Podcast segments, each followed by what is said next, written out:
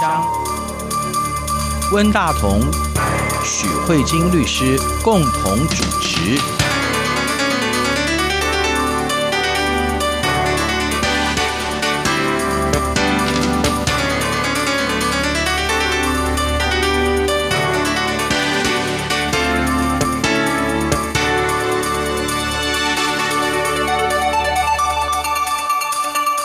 各位听众好，这里是中央广播电台两岸法律之声，我是温大同。听众朋友大家好，我是许慧晶许律师。许律师，上个礼拜我们介绍了刑事诉讼法当中的关于刑讯逼供嘛，哈，刑讯逼供，我想就是在审判过程当中，就是所谓的非法证据的排除，哈，嗯，会涉及到非法证据排除。对，那我们也知道，在非法证据排除的过程当中，有一些比较有趣的事情啊，像譬如说，呃，像美国有一个最有名的案子，就是那个金普森杀妻案，嗯、对不对？由于他是一个名人嘛，哈，大家都很关注这个话题。然后根据一般观众的心里面上的认为，就是说他杀他老婆是很明显的，可是你就是找不出证据来，结果被判无罪嘛，哈。就所以我们知道，在西方的。这个审判理论有所谓的毒树果理论，嗯，就是说，如果一个证据是非法取得的话，嗯，那么它就不可以被当作审判的根据，所以才说说刑讯逼供所得到的证据是不可以当作呃审判的根据嘛，哈，嗯，可是有时候。我们知道，就是说，在实务上，有时候由于警察在办案过程当中，他可能由于过度的着急，嗯，那他有时候忘记去申请搜索票，所以他导致他是非法搜索，嗯，结果他找到了关键的证据，结果这个证据会造成他不可以变成证明犯罪的一个证据的话，那就有可能造成说，大家都知道他有做这个事情，可是。能够证明他有罪的证据是被排除掉的，然后就会造成无罪释放。无罪释放这种状况，在我们法律的实务上，我们知道在西方的。我们所看到的案例，好像就是说，那你就忍耐吧。嗯，哦，可是，在台湾呢，一般的状况是怎么样？是你的了解？哦，我想要先跟听众朋友讲一个独树国理论的部分，因为呃，其实独树国理论大概是从美国来的，所以美国确实有独树国理论，也就是说。如果证据是非法取得的话，比如说，假设今天被告被刑讯，供出了在哪里找到了凶刀，那这个依照被告被刑讯的自白去找到的凶刀，这个凶刀不能用。哇，那这个是美国的毒树国理论。那其实呢，台湾有一些法院。有尝试这样用，但是呢，是不是被广泛的采纳，其实是一个问号。嗯、就是这个是第一个。那中国没有读书国理论，中国没有读书国理论。所以也就是说，如果今天刑讯讲出了一个事实，对，他也找出了事实，这个、然后也找出了这个东西，被告的自白是可以不要用的，但是找出来的事实是可以用的。哦、对，所以这个应该是说读书国理论的部分，目前最成熟就是在美国。那在台湾跟中国都还有。继续再观察的必要是律师，我想请教您，我觉得这是一个有一点让人家感觉到天人交战的问题啊，嗯、就是说像美国为什么会认为独树国理论？嗯、为什么他？要坚定的站在这个立场上，就是说他做这样的考量，真正的动机是什么？还有他的合理性到底是什么？嗯，其实这个涉及到证据非法排除。嗯、那其实美国的刑事诉讼法已经很清楚，他要做的只有一件事情，嗯、就是国家绝对不可以非法取证。啊，所以他排除的目的啊，他是要惩罚警察人员。哦，对，赏你一巴掌。对。因为只有让你案破不了，只有让你告不成，你才会心生警惕。他们只有一个这个东西，就是我不要国家非法取证啊。是。可是呢，像在台湾，嗯哼，或者是像在中国，或者是说我们华人的向来的这种社会传统，好的，我们可能真的被那种包青天的那种思维影响的很重。我们真的认为。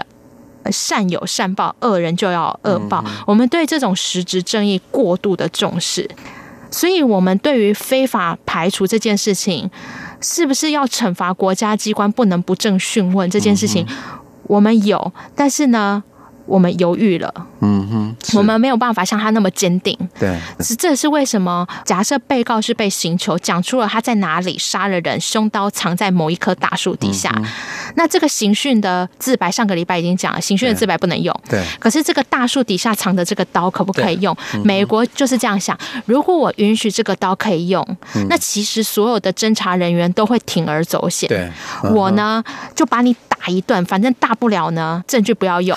然 后呢，反正我找到的东西还是可以用啊，所以这样还是会有鼓励大家用打的，非法的，鼓励大家去非法取证，对，还是会。可是如果你给他惩罚，就是说你打了不但不能用，你因为这个东西循线所找到的证据也不能用，一直延伸下去不能用的这样的情况，那这样子大家就会心想说，那我不是很无聊吗？我打了你，找到的东西也不能用，那我打你要干嘛？对对对，那就会减轻这样的一个状况。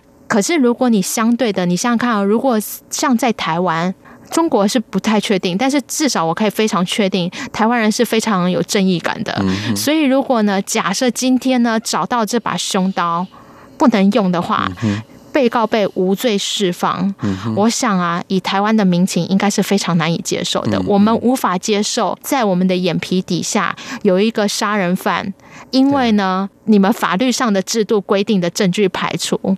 一排除的结果，就导致他逃之夭夭。嗯哼，我我想我们可能无法接受。我我觉得这个有点类似孔子在《论语》里面说的“儿爱其羊，我爱其礼”。对，就是说，坚持国家公务人员在执行公务的时候，必须要遵守法律嗯的规定。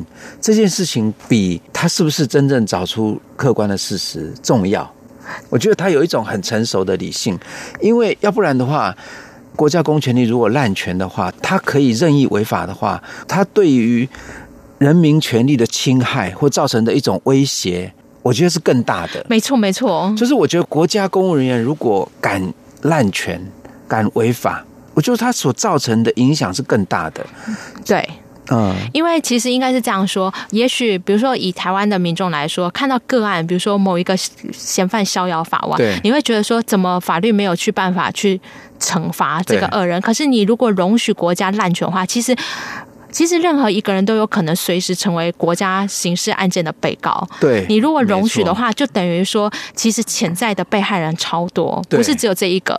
对，就是如果是国家公务人员可以在执法的过程当中违法的话，那我们几乎每一个人都会受到威胁，因为你不知道什么时候会成为国家刑事案件的被告。对 对对，而且他制造冤案的可能性越来越高，没错没错。所以在这个状况之下，他宁可放过。而不愿意错杀，不愿意错杀的话，我觉得这个其实是对于更多人的保障。对，哦、没有错。那可是我想，对很多人来说，真的会很挣扎。对，那我来跟大家分享一个实际的案件，就是呢，这个是我一个法官同学跟我分享的。啊、对。这个案件发生在桃园，然后呢，警方呢在桃园的一个旅馆里面发现有一个窃贼、小偷，呃，就是姓吴的女生。然后这个女的一被抓到以后，她就想说啊，难逃法网了，她。可能看太多电视剧，他就跟警察说：“我虽然被抓了，但是我要立功，嗯、我要将功补过。”然后警察就说：“你要你要立什么功？” 他就说：“我告诉你，我今天只是偷东西而已。可是我知道啊，我最要好的朋友陈某某呢，嗯、其实他家呢放了三把枪，比如说三把乌兹枪好了。”他有可能呢会拿着这个枪支去作案，而且我知道他放哪里，他放在呢他们家的那个衣柜上面跟到墙壁之间的夹板处。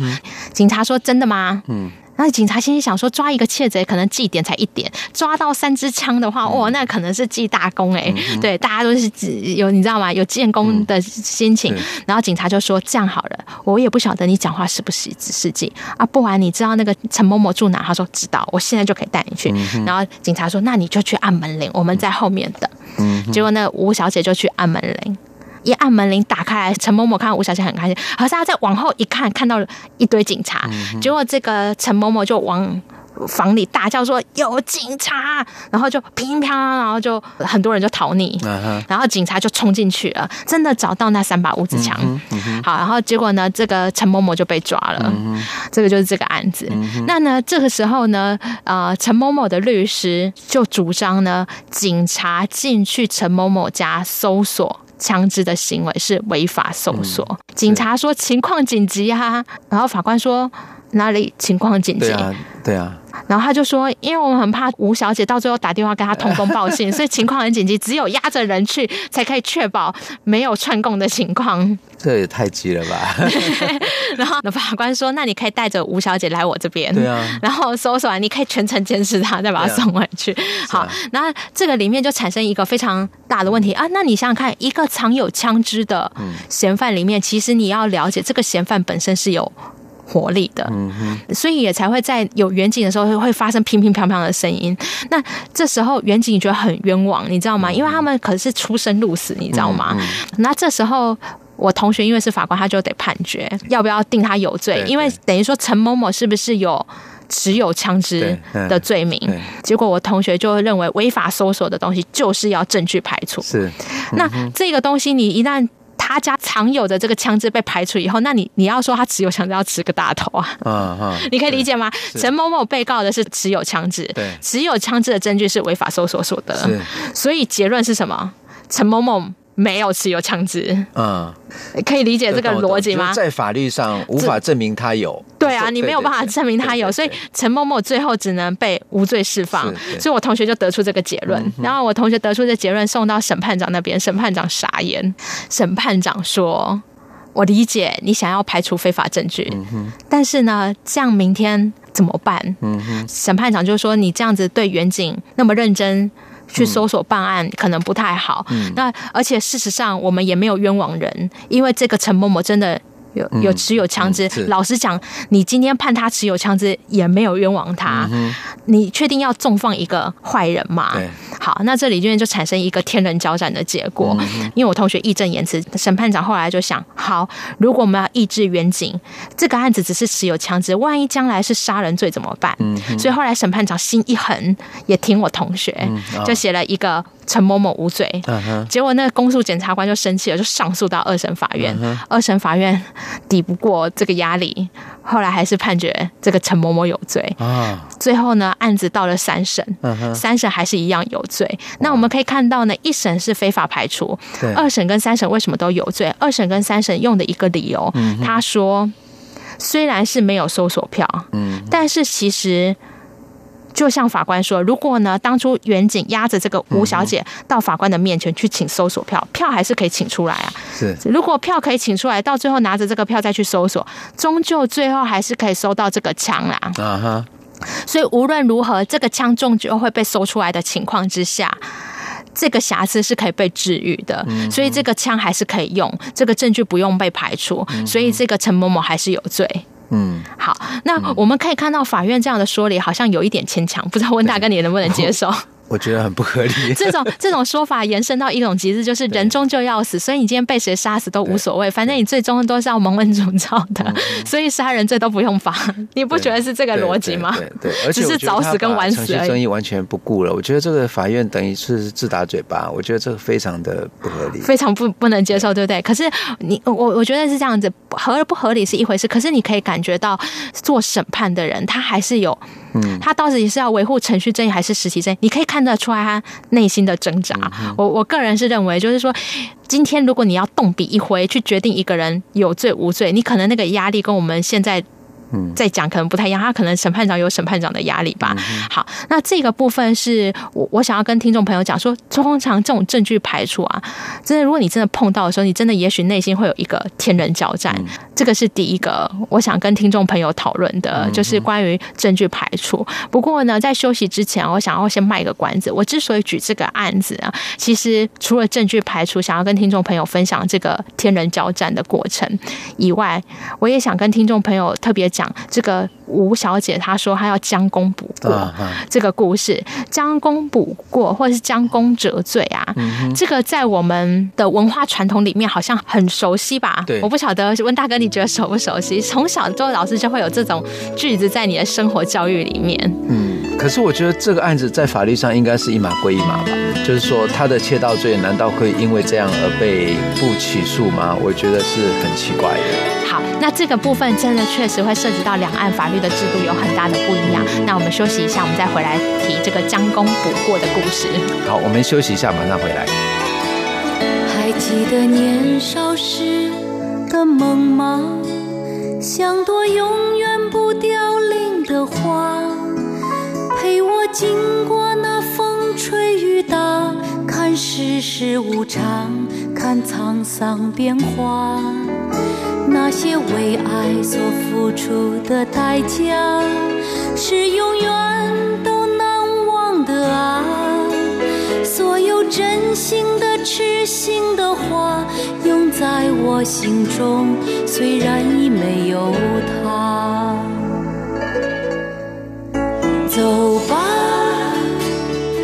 吧，人总要学着自己长大。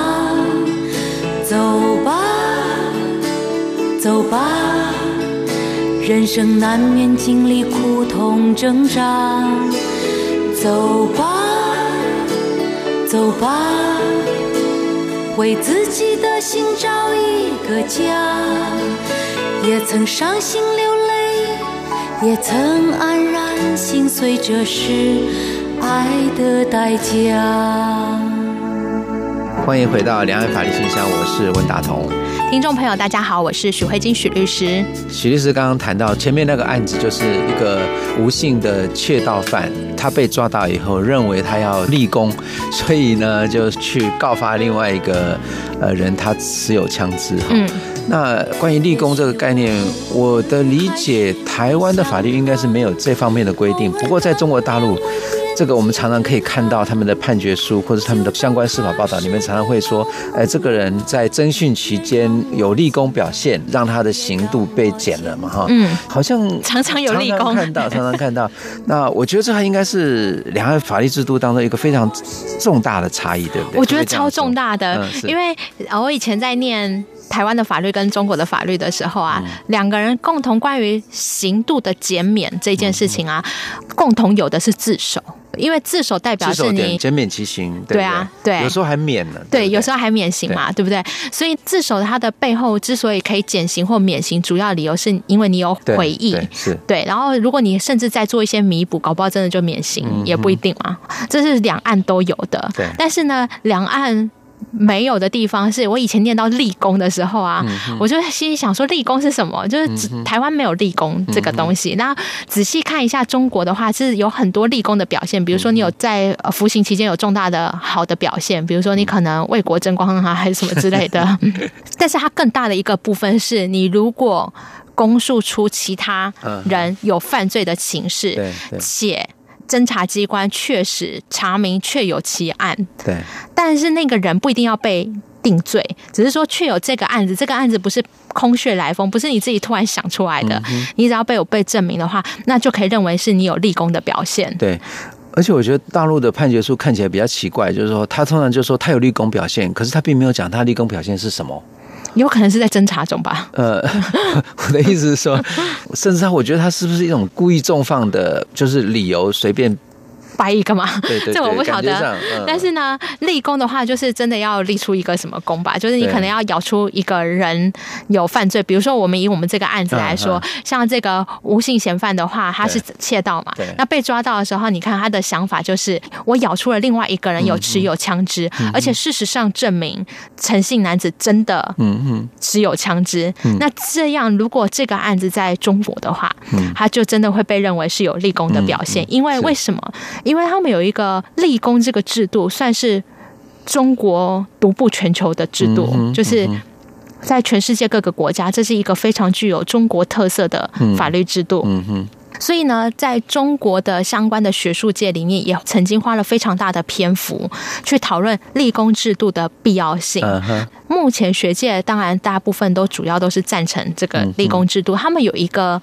比较主要的想法，他们认为，为什么供出别人犯罪而给予减刑或免刑？嗯，为什么要予以支持？嗯、是因为他们认为诉讼经济嗯的关系。嗯、今天如果你讲出一个事实，国家不但可以发现犯罪，嗯，处罚犯人，嗯，同时还可以节省警察巡线调查的成本。嗯、所以他们认为这个是一个福利社会的。保障所有人民的一个方式，所以他们鼓励这个立功制度。嗯、那我想要透过我们这个案子，这个无性窃贼的这个案子啊，嗯、我想要跟大家讲说，可是，在台湾是完全不一样的思维。嗯、为什么？你想想看哦，今天这个舞女在台湾说：“哎，我有一个朋友持持有枪支。”结果警察是不是兴冲冲带着这个无性窃贼去，嗯、然后去搜索这个枪支？你看台湾的法律制度就得讨论，警察这个是违法搜索。对。你如果建功心急的话，你可能在这个建功的过程中，你就不断的在侵害人权。所以你像看在台湾的部分，我觉得这个案子之所以想要跟朋友提出来讨论，就是说，哎，其实台湾反而是建不建功是一回事，对。可是你今天无票搜索的时候，嗯。你说我在立功哎、欸，嗯，不过我想一般民众去告发犯罪啊，我的我的意思说，这个应该是一码归一码的意，对对，就是说你犯了窃盗罪，这是一件事情。我这样讲好了，如果吴女他没有窃盗罪的前提之下，嗯，他自己基于一种正义感，他去跟告诉警察，对对对，然后让警察去做这个侦查哈，嗯，那这个在法律上是合法的，对，是合法的，而且有受到鼓励吗？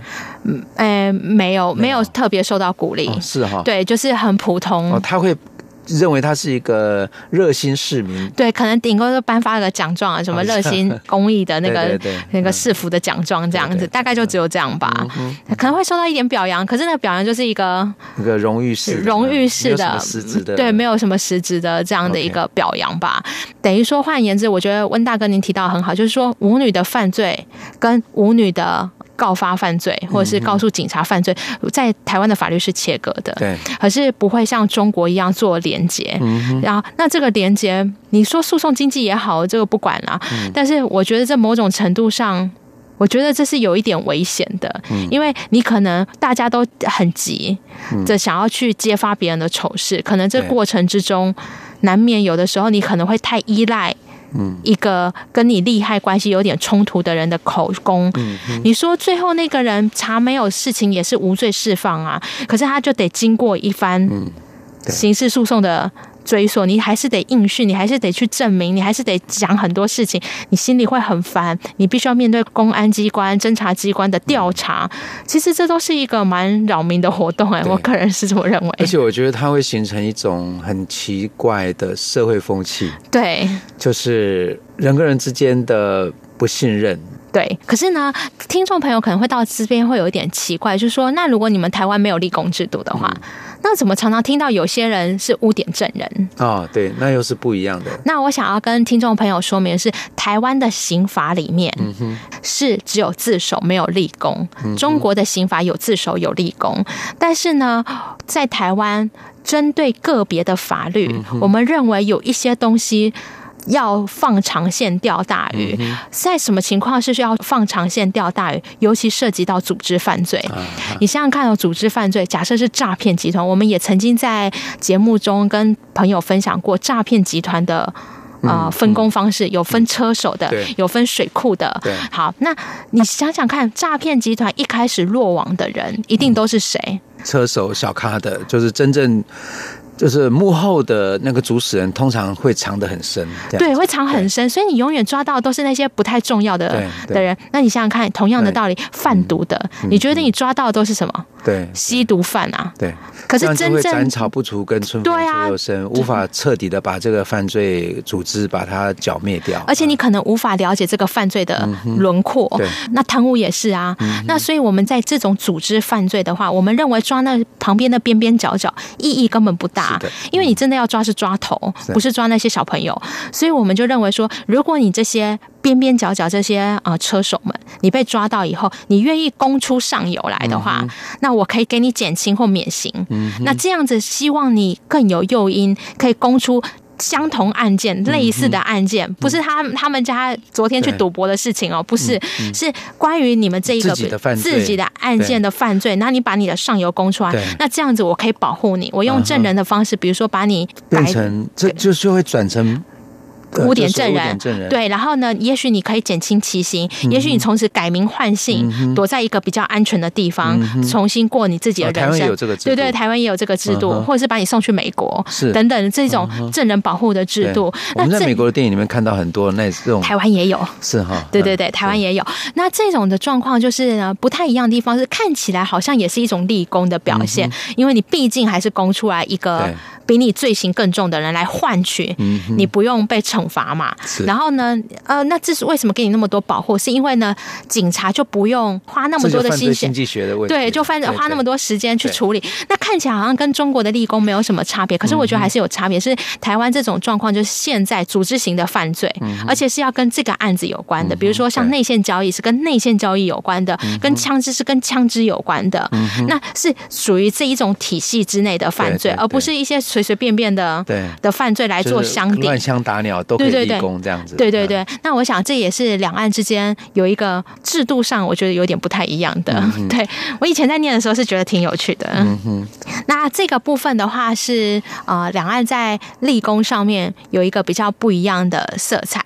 我们透过这个舞女窃贼的案件，我们去讨论呢，当你今天在一个无票搜索的情况之下。嗯你违法搜索的证据，你的理智上有没有办法接受？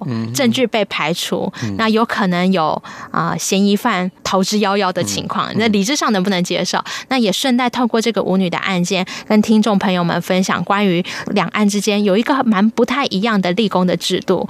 台湾也有一点点这样的影子，可是呢，它的用法是比较被限缩的。对，我印象中，中国大陆的这个立功表现，我觉得他有一点。鼓励犯罪的要其他的犯罪，哈，对啊，就是我曾经看过大陆的一个呃很有名的伦理学家叫做萧雪慧，他其实特别写了一篇文章，他其实在批判中国大陆的告密文化，嗯，他觉得告密文化其实是对这个社会有很大很大的伤害的。那我也觉得，而且他们已经有历史在之前了，对对，而且我我真的觉得活在一个互相告密的社会，其实是。非常不幸福的，对啊。那我们我觉得应该是这样子，我自己觉得啦，就是虽然我是法律的工作者，可是我觉得法律有时候也是一种文化的产物之一，嗯，就是。法律不等于社会的实际状况，可是法律有时候折射出来的时候，也常常是一种可以观察的部分。那你从他们这个法律，也可以去反思一些事情。对，我觉得说，尤其特别是在一个就是说有思想罪、有政治罪，嗯。啊，就是有政治犯、政治犯或者思想犯的这样的一个社会里面，那如果还有这种所谓的告发、告密，对，它就会形成一个网罗，会让整个社会。政府的集权势力会发挥得更加的恐怖，这样子，它其其实形成一种恐怖统治的状况。没没错。对，那如果说，其实我觉得相反的，在台湾这样的一个社会，它没有思想犯、没有政治犯的这个状况之下的话，它其实也就更加没有所谓的立功。表现对。必要哈，所以我觉得他所以这个立功，其实应该是跟他的这个集权社会这个脉络当中的一个非常重要的一个统治手段，对统治手段，对啊，对我觉得也应该要把这一点说出来哈，才是就是他不是只有。呃，单纯的立功没立功的问题哈，嗯、它其实是一个集权社会的一个非常重要的那种机制吧，应该对啊。而且如果你从统治手段看也好，而且你可以从言论自由角度去看也好，大家都告密的话，彼此之间就不敢畅所欲言。对，然后言论自由某种程度上也会被钳制，他会告诉你说，我没有禁止你说，但没有人敢说。对对啊，因为人家会告发你。对啊，寒蝉效应啊。对，而且尤其是他只要抓到一个跟你有关的人，全部对。都那个，其实我们以前台湾也有这个耶，有啊。我们以前叫做“匪谍就在你身边” 啊，然后检举匪谍人人有责，知匪不报与匪同罪。嗯，哎，我们台湾以前在戒严时代也有这个东西。那这个对对我们来说那是过去的，我们这个历史这一页已经翻过去了。嗯，可是中国大陆还在这一页里面。嗯。对，所以我们对那个时代其实是了解的，能够感同身受的。好啊，那我们就啊带着听众朋友来思考这个立功的制度。对，不过许律师因为太年轻，所以不太晓得。对啊，不太清楚，已经有点太远了。对对对，其实我们我们呃年轻的时候，我们是我们也是活在那样的社会里面。嗯，谢谢许律师。好，谢谢各位听众朋友，我们下周再会，大家拜拜。走吧，走吧。人总要学着自己长大，走吧，走吧，人生难免经历苦痛挣扎，走吧，走吧，为自己的心找一个家，也曾伤心流泪，也曾黯然心碎，这是爱的代价。